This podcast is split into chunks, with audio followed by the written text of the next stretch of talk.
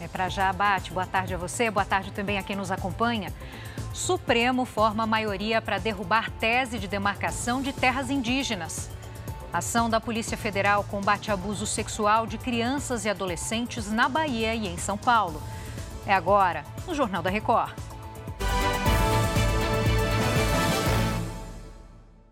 Oferecimento Consórcio Bradesco. Conquiste sua casa nova sem juros e sem entrada. O Supremo Tribunal Federal formou maioria para derrubar o marco temporal de terras indígenas. Já vamos para Brasília para saber os detalhes com a Narla Aguiar. Boa tarde para você, Narla.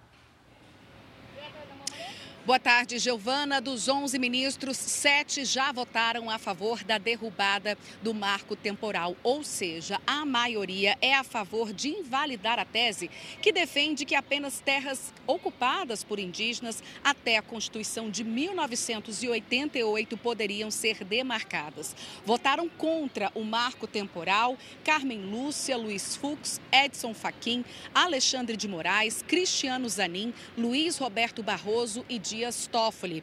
E a favor do marco, André Mendonça e Nunes Marques. Indígenas vieram acompanhar a votação aqui do Supremo Tribunal Federal e comemoraram a vitória. Giovana. Obrigada pelas atualizações, Narla. E olha, uma denúncia anônima levou a polícia até uma tabacaria que vendia cigarros eletrônicos em Goiânia.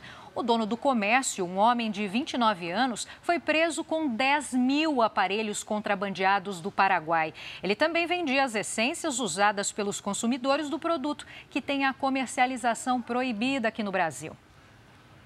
Uma operação da Polícia Federal em São Paulo e na Bahia cumpriu oito mandados de busca e apreensão contra suspeitos de distribuir conteúdo de abuso sexual de crianças e adolescentes. Vamos falar então com o Henrique Terra, que tem as informações. Boa tarde para você, Henrique. Boa tarde, Giovana. Aqui na Bahia, as buscas se concentraram nas cidades de Tancredo Neves, Ilhéus e Itabuna.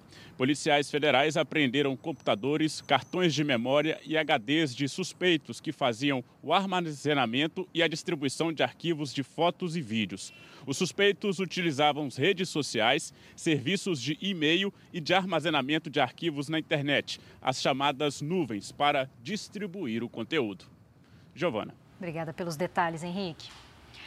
Fora do Brasil, mais de 43 mil pessoas foram deslocadas pelas inundações na Líbia. O relatório da Organização Internacional para Migrações afirma que, além da destruição, a falta de abastecimento de água forçou vários desabrigados a abandonar Derna, a região mais atingida. O levantamento está sendo usado para pedir ajuda à comunidade internacional e mostra que ainda faltam alimentos, água potável e apoio às vítimas das enchentes. Daqui a pouco eu volto com mais notícias para você. Até já!